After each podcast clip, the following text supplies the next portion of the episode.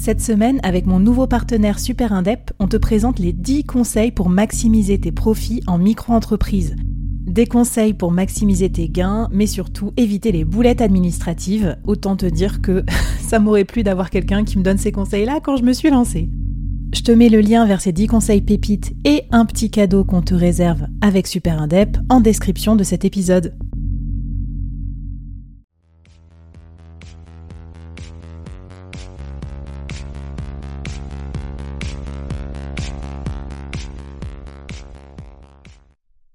Salut, c'est Flavie, je te souhaite euh, la bienvenue dans ce nouveau format d'épisode du board. Le board express, c'est 15 minutes pour voir ensemble des outils actionnables immédiatement pour faire de toi un meilleur leader. Salut les board members et bienvenue dans ce nouvel épisode du board express. 15 minutes pour t'aider à devenir un ou une meilleure dirigeant ou dirigeante. Alors aujourd'hui, j'ai choisi un sujet super tricky pour la plupart d'entre nous.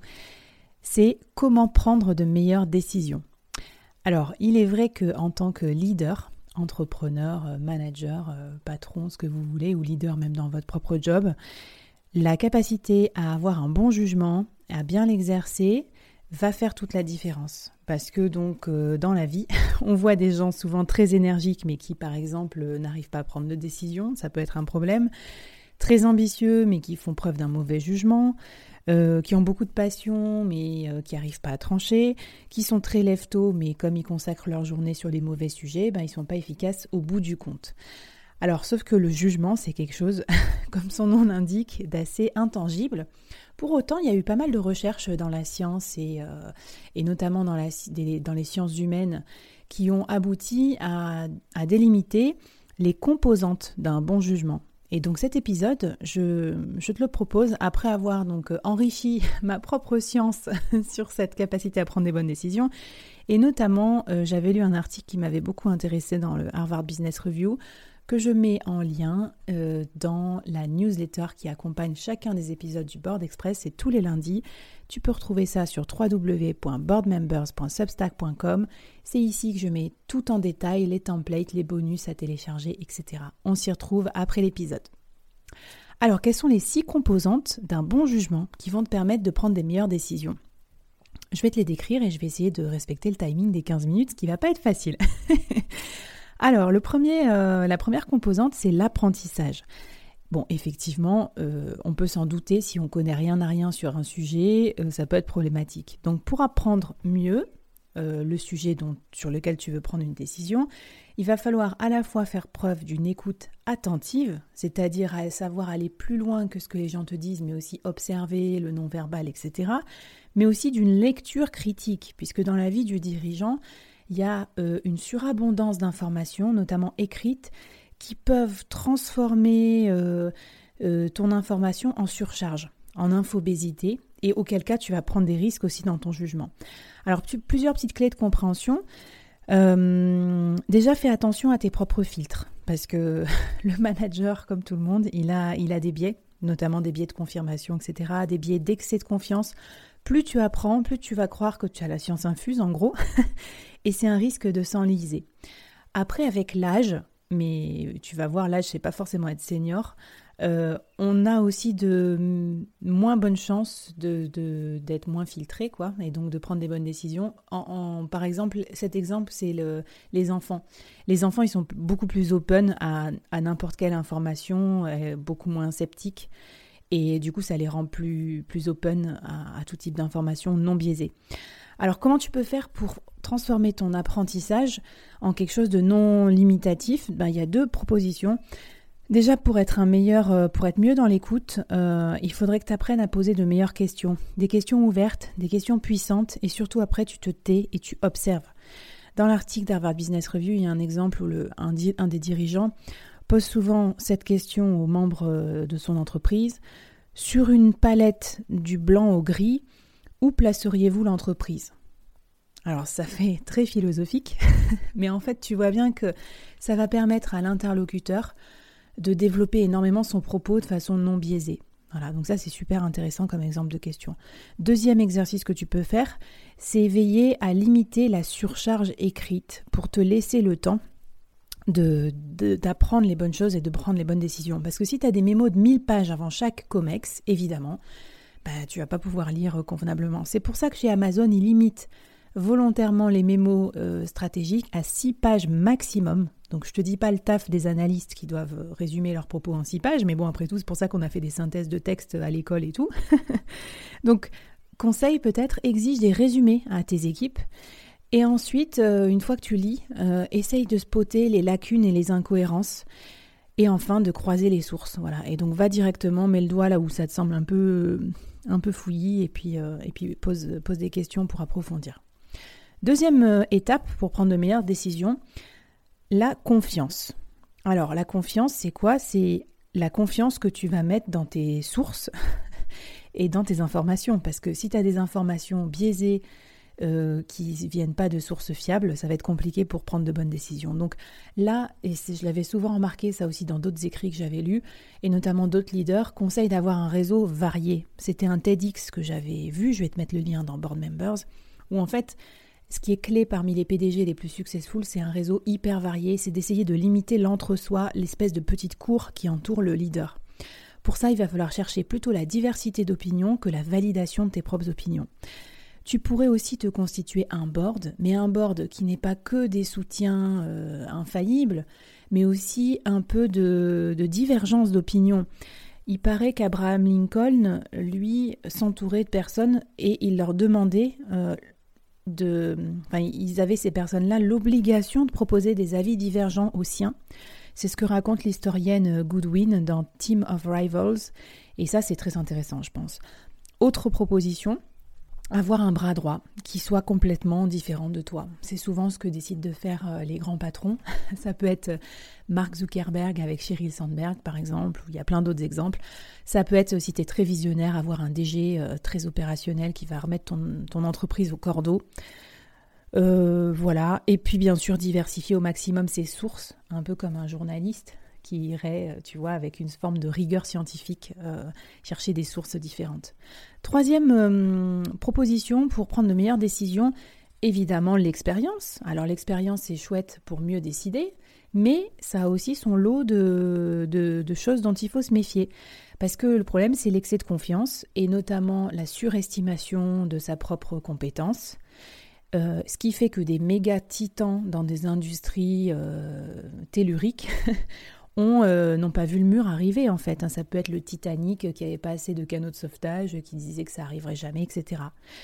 Euh, du coup, pour ça, il faut, au fur et à mesure que tu gagnes en expérience, si jamais c'est ton problème, c'est-à-dire que tu deviens trop senior, il va falloir faire ton autocritique de façon réaliste. Je ne sais pas si tu connais le, le, syndrome de la fenêtre et du miroir. Moi, j'aime beaucoup. C'est que souvent, quand on, quand on a réalisé des grandes choses, on croit que ça vient de soi, le miroir. Et quand il y a des choses euh, qui nous ont euh, pénalisés dans notre carrière, etc., on croit que ça vient des autres. On regarde par la fenêtre. Or, en fait, il faudrait faire l'exercice inverse, c'est-à-dire se dire quelle a été euh, parmi les bévues dans ma carrière les choses que j'ai créées moi-même, et puis dans ce qui m'est arrivé de bien, qu'est-ce que, où est-ce que j'ai eu du bol aussi? voilà. Si tu n'as pas assez d'expérience, au contraire, si tu es junior, euh, il va falloir développer ton expérience. Mais ça vaut pour tout le monde, hein. de toute façon. Développer l'expérience, euh, c'est varier les secteurs dans lesquels tu travailles, travailler dans différents pays, dans différentes cultures, rencontrer différentes personnes, changer d'univers fonctionnel, je sais pas, passer des achats aux ventes, euh, etc. Tout ça, ça va te construire une expérience digne d'améliorer ton jugement derrière. Quatrième étape pour avoir un meilleur jugement, Faire preuve de détachement. Le problème du leader, surtout s'il est charismatique et visionnaire, et c'est ce qu'on lui demande, c'est qu'il met beaucoup de passion euh, à l'œuvre. Il y passe sa vie à exercer euh, la, vision de son entreprise notamment. Sauf que derrière la passion et les émotions, ben, on peut faire des grosses erreurs. Donc la première chose qu'il faut faire quand on parle de détachement, c'est bien analyser tous ces biais. Si tu n'es pas au courant des biais cognitifs, je crois qu'il en existe plus de 300, il faut vraiment que tu révises ça, hein, parce qu'entre le biais de confirmation, l'aversion au risque, les biais de groupe, c'est horrible. On, est euh, constamment pétri dans, des trucs qui altèrent nos jugements. Pour euh, faire preuve de plus de détachement aussi, il y a deux techniques que moi j'utilise souvent, qui sont six hats, donc les six chapeaux de pensée, ou les rôles délégués. Par exemple, ça te permet d'avoir un avocat du diable dans ton assistance ou de le faire toi-même et d'exiger qu'à chaque décision qui soit prise, euh, une personne de ton équipe ou toi, vous, vous preniez cette casquette d'avocat du diable et vous essayez de la démonter. Voilà, dans le design thinking aussi, j'avais lu un bouquin pas mal là-dessus. Je te mets la rêve dans Board Members. C'est vrai que quand il y a, aussi l'histoire de se mettre dans la peau de, dans la peau d'un client, dans la peau d'un concurrent, par exemple, ça permet aussi de d'être prêt à dire à son boss ou à un comité de direction ou à un collectif tout ce qui peut ne pas aller dans la solution qu'on a envisagée. Alors que si on est trop complaisant, trop émotionnel, qu'on manque de détachement, on risque de prendre des mauvaises décisions. C'est aussi pour ça que le coaching de dirigeants, c'est essentiel. Hein. C'est pas parce que vous êtes mauvais, les gars, c'est juste parce que des fois vous êtes trop passionné, trop à fond dans votre truc. Et le rôle du coach aussi, c'est de faire prendre conscience de tes croyances limitantes, etc., d'arriver à t'apporter un peu de détachement. Je speed, je speed parce qu'on est presque au bout du podcast. Avant-dernière et cinquième euh, proposition pour euh, devenir un meilleur euh, décisionnaire, enfin décideur, c'est le fait de développer son nombre d'options. Trop souvent dans la vie, moi ça m'arrive tout le temps, mais je, pense que vous aussi, hein, on, te présente des choix, et c'est une technique de manipulation, comme si euh, il y avait que deux choix par exemple. Il faut absolument que tu décides, c'est blanc ou noir. Euh, vite, faut qu'on se décide, faut qu'on choisisse, le plan d'action c'est A, B ou C. Alors, ce que disait euh, Obama, j'aime beaucoup citer Obama dans mon podcast, en toute modestie, c'est que en fait, il y a rarement que deux choix dans la vie. Il y en a beaucoup plus que ça. Donc, il faut refuser de se faire enfermer dans ses choix. Il faut explorer, il faut explorer les autres solutions. Il y a plein d'autres choix que ces deux choix. Il y a le choix de ne pas agir, le choix d'agir plus tard. Il y a la question du timing. Donc là, ton rôle, ça va être de bousculer tes équipes, souvent elles, euh, qui te présentent ces alternatives, pour euh, creuser, voir s'il n'y a pas d'autres choix.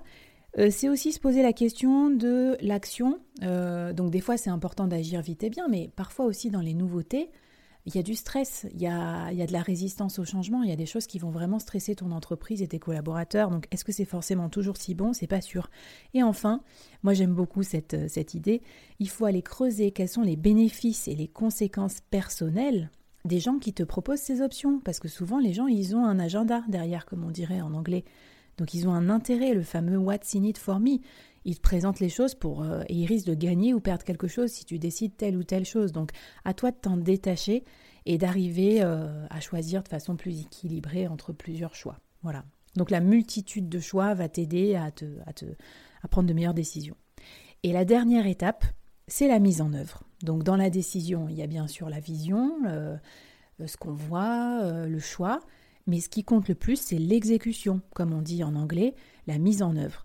Et ça, souvent, on remarque que les personnes qui sont visionnaires sont pas toujours les mieux placées pour exécuter leur vision. C'est dommage, mais c'est aussi pour ça qu'il y a des, boîtes euh, pas très imaginatives qui rachètent des brevets qui arrivent bien, alors que des startups euh, galéraient euh, dans la mise en œuvre.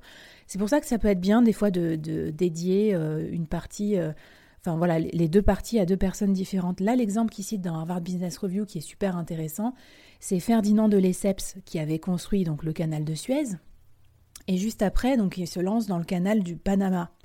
Et euh, il euh, tous les investisseurs lui donnent de l'argent, etc., pensant que ça va être piece of cake, parce que c'était facile de creuser le canal de Suez dans le sable, sauf que le canal du Panama, c'est dans la jungle en fait. Donc en termes d'exécution, ça n'a rien à voir.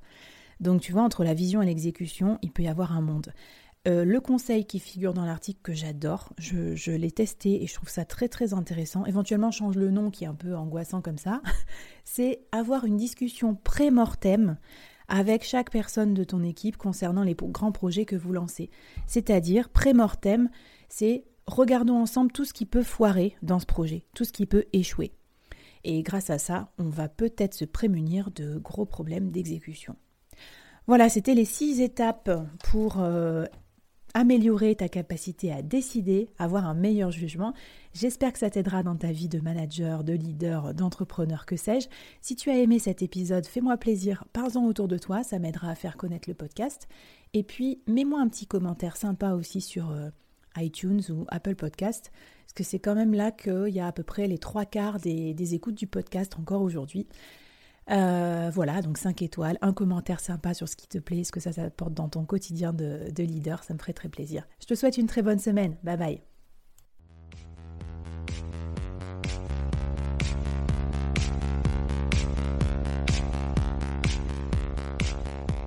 Waouh Merci d'avoir écouté ce podcast jusqu'au bout et d'avoir rejoint la communauté du board. Avant qu'on se quitte, j'avais envie de te poser trois questions. Qu'est-ce que tu as apprécié dans cette conversation du jour? Première question. Qu'est-ce que ça t'inspire pour ton business? Deuxième question. Et la troisième, est-ce que tu acceptes le challenge lancé par notre invité du jour? Viens vite nous raconter tout ça, j'ai hâte de te lire et de faire plus ample connaissance. Les liens pour nous retrouver sont en description. Si tu as aimé cette conversation, je te donne rendez-vous sur les prochains épisodes du board où j'ai plein d'invités intéressants à te présenter et je te demande un dernier service d'ici là. Tu serais un amour de partager ce podcast à ton réseau et de nous aider à le promouvoir sur les plateformes d'écoute en nous mettant une super note et un gentil commentaire. Par exemple, Flavie est tellement formidable qu'elle a réussi à me parler finances sans m'endormir. Ou je suis devenue un PDG épanoui grâce au board. Allez, merci à toi, charmante du board, et à très vite. Bye